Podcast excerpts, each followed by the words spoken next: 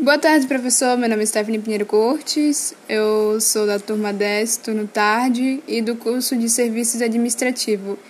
É, eu vou falar um pouco sobre o, o conceito do assistente administrativo. Bom, o assistente administrativo presta suporte na área de gestão das empresas, como foco é, na administração, na verdade, financeira nos processos operacionais e de logística. É o profissional responsável pelo controle de receitas e despesas e pelo gerenciamento das tarefas de rotina essenciais ao funcionamento de qualquer organização, como emissão de documentos, atualização de cadastro e atendimento e fornecendo cliente, é, atendimento e fornecedores e clientes.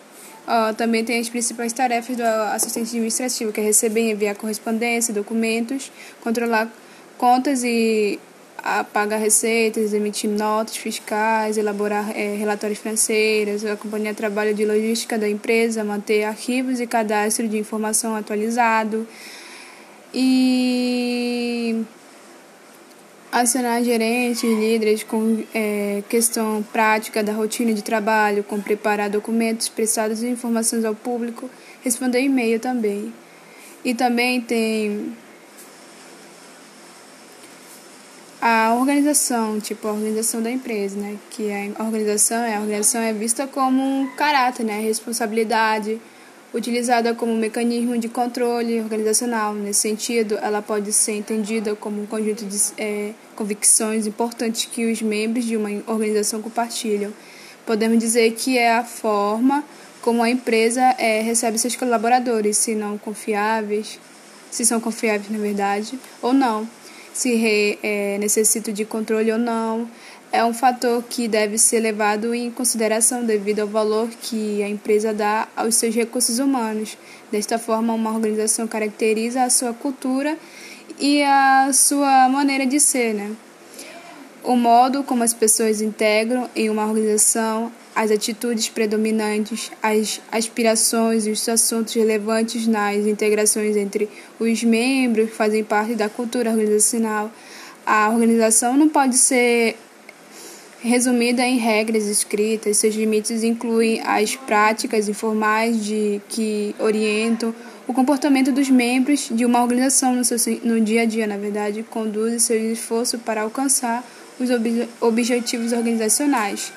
E a tipologia organizacional, é, a tipologia da organização, perdão, que é a inovação e a ousadia, é, que é o grau em que os colaboradores são incentivados a serem inovadores e a coragem risco, atenção aos detalhes, buscar de resultados, concentração nas pessoas, orientação para a equipe, agressividade, grau em que as pessoas são mais agressivas e competitivas. Tem que dar feedback nessas pessoas. Estabilidade. Além disso, a comunicação está interligada com a cultura organizacional, é, é, além comunicação que a cultura é transmitida é por meio da interação entre os membros mais anti antigos e a organização com os mais no é, novos contra é, contratos, que esses aprendem a linguagem e o comportamento adequado ao grupo.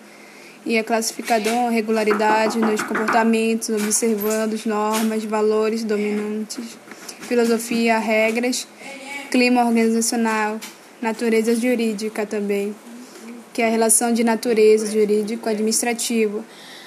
A investidura em órgão público para exercer cargos e comissão gera relação de natureza jurídico-administrativo, circunstâncias que atraem a competitividade da justiça é, estadual comum, portanto, é, declara-se a incorporação da justa do trabalho para processo e julgar pres, é, presente de, demanda.